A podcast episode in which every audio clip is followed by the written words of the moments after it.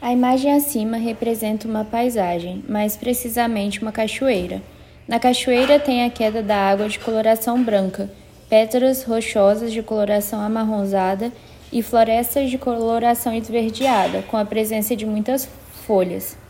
A cachoeira possui um formato assimétrico.